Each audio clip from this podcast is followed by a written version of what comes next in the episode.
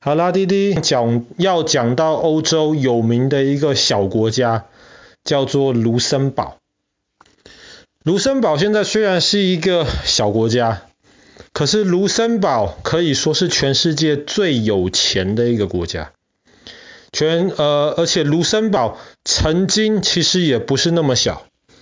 在历史上面，卢森堡的这个领导者，他有三次当上了神圣罗马帝国的皇帝。那么神圣罗马帝国我，呃我们知道是德国统一之前。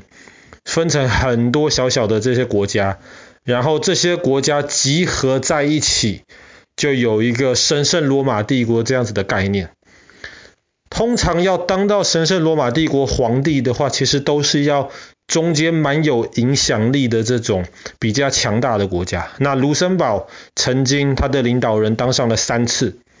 所以卢森堡在历史上面其实是一个非常有影响力的一个国家。但是卢森堡的这个地理位置其实很尴尬，那么也注定了这个国家其实常常被卷入到战争当中。卢森堡东边是德国，南边是法国，西边北边是比利时，再北边一点，但是没有直接接触卢森堡的是荷兰。那么在历史上面，法国、德国跟荷兰都曾经是很强大的国家过，所以卢森堡这块地方夹在这些区域的中间，那么就常常的被其他国家来占领。但是卢森堡本身基本上又都是山，所以其实要进攻或是要防守卢森堡，其实都不是一件特别容易的事情。那么这个国家呢，在历史上面很长的一段时间，因为法国跟德国谈不拢，所以在过去几百年的时候，卢森堡基本上就是被荷兰在管。当然，曾经的比利时跟那个卢森堡其实都是大荷兰王国的一部分。那么后来比利时先独立了，那么卢森堡后来也慢慢的从荷兰中间独立出来。可是刚刚独立的卢森堡，这个这个是大概快一百五十年前的事情。刚独立的卢森堡是欧洲最穷的几个国家之一。那这不是很奇怪吗？那爸爸刚刚讲卢森堡可以说是现在全世界最有钱的国家，可是，在一百五十年前刚独立的时候，它是整个欧洲最穷的国家之一。那是怎么样能够在短短的一百五十年之内，卢森堡从贫穷变得这么富有呢？以前哦，如果到卢森堡的南边去看了的话，会发现卢森堡南边的这个土地或是石头，很多看起来都是有点红红的。原因就是因为里面有铁。所以在卢森堡刚独立的时候，他们就决定了，我们这个国家也没有什么平的地方可以来种地，也没有很多的人口。那么我们不如就这样子吧，我们就来挖矿，然后挖矿还不够，因为你如果只是把铁挖出来拿去卖掉，卖不了多少钱。铁这个东西其实全世界基本上到处都有，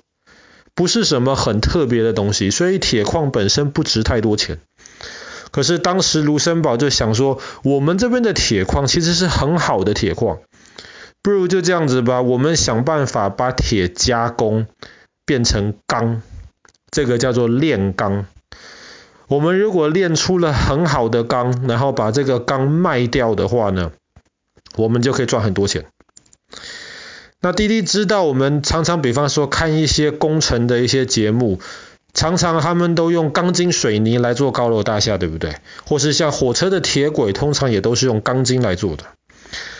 钢是什么东西？其实钢在本质上是铁，再加上一点点特定的其他元素。可是，在大自然当中，铁很少是单独出现的，基本上都是要可能外太空有陨石打下来，可能才会有一块完整的纯铁。最大的问题就是铁这个东西，只要在有空气的情况之下，它就非常的调皮，他就喜欢跟其他的一些元素结合在一起。比方说，铁的东西常常会生锈，那么就是因为有空气的情况之下，铁的性质改变了，所以它就生锈了。那么生锈的这个铁就不是纯铁，但是纯铁里面有很多杂质，有很多一些我们不想要的一些东西，这些杂质会影响这个铁。我们如果拿有很多杂质的铁来做东西的话，可能它会变得太脆，会变得不够坚固，那就很糟糕了。那么其实人类在几千年之前就已经掌握了怎么样运用铁的这个技术，但是一直都没有办法把铁变得比较干净，把这些杂质去掉。所以以前古代的人就想到了一个办法，不如就这样子吧，我们就把铁加热，让它变烫，变得很烫很烫，好几百度，甚至超过一千度的时候。那么中间有的一些杂质就会被融化掉，但是铁还不会被融化掉。然后我们就这样子把加到很热很热的铁，再把它拿出来，用锤子去慢慢的打它，然后看能不能把其的一些杂杂质再把它弄出来。可是后来人就发现，哎呀，这样子不行啊！为什么？因为以前你一般用那种木材去烧火。没有办法烧得够热，所以后来中国人就发明了一种的一种方法，就是用鼓风机。鼓风机就是一个机器，像一个很大的风扇这样子，可以把风扇到那个烧铁的那个炉子里面去。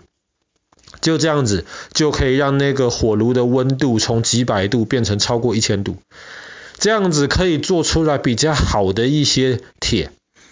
但是这样子还是不够，你要用这个铁来做高楼大厦，那还是远远没有办法。所以后来的中国人又很聪明，他们就发现了，哎，我们有一种办法，可以让铁能够更好的被把它的杂质去掉，然后变成那种比较纯粹的这种铁水。那么这个方法就叫做高炉。为什么叫高炉呢？因为它是一个很高很高的一个炉子，然后它如果把铁从炉子的上面跟其他的一些需要用的一些材料加进去，高炉上面可能就是几百度而已，然后越往下面的地方，那个温度就会变得越来越高，越来越热。那么在高炉从在铁从高炉的上面到高炉的下面的的这个过程当中，很多一些杂质就会被分出来，然后最后这个高炉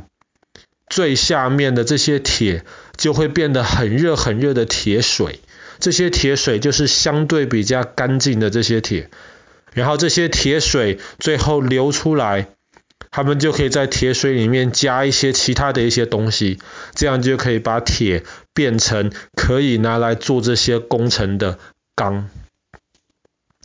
那这个跟卢森堡有什么关系呢？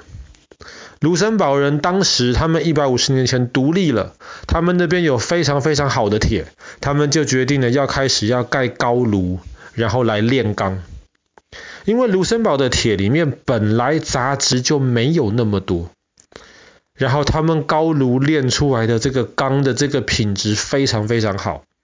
所以后来呢，他们就靠卖这个钢，他们赚了很多钱。大概在几十年前呢，卢森堡一个这么小的国家，却是全欧洲最重要产铁或是产钢的这个地方。所以加上卢森堡本来人口就少，所以你这样子算一算，等于每一个卢森堡人有的这个钱其实是非常非常多的。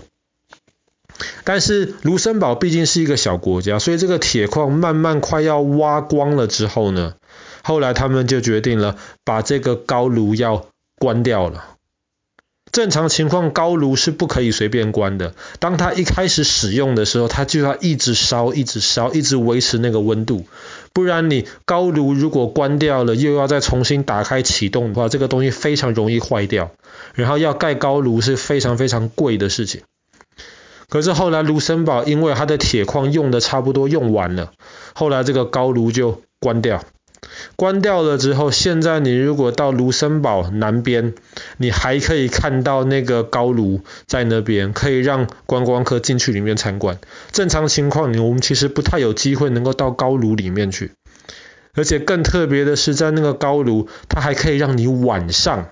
每年有几天可以让你晚上到里面去参观。哇，这个是一个非常特别的一个经验，这种重工业时代留留下来这么。伟大的一个机器，可是却可以让我们一般的这种老百姓有机会能够去里面看，到底当时的这个钢铁是怎么样炼出来的。卢森堡人其实很聪明，他们在铁矿快要用光的时候，他们就开始计划，当我们没有办法靠卖钢铁赚钱之后，我们要用什么东西来赚钱？所以他们后来就决定了要发展知识经济，就是用脑。来赚钱，那么用脑来赚钱的话，首先就是要他们培育一群能够用脑筋、愿意去思考的一些聪明人。所以后来在原来高炉炼钢铁的这个地方，他们就建立了卢森堡大学，然后投入非常非常多的资源，希望在短时间之内把这个大学能够办出来。然后他们也大力发展的这些金融。方面的这些服务，所以卢森堡也可以说是现在整个欧洲最重要的一个金融中心之一。特别是有一些很有钱的人，他们就喜欢把钱放在卢森堡，然后透过在卢森堡存钱，他们可以进行其他的一些金融活动。好了，我们今天的故事就讲到这边。欧洲一个非常小，可是却非常非常富有，而且很愿意用脑筋想办法赚钱的这个地方——卢森堡。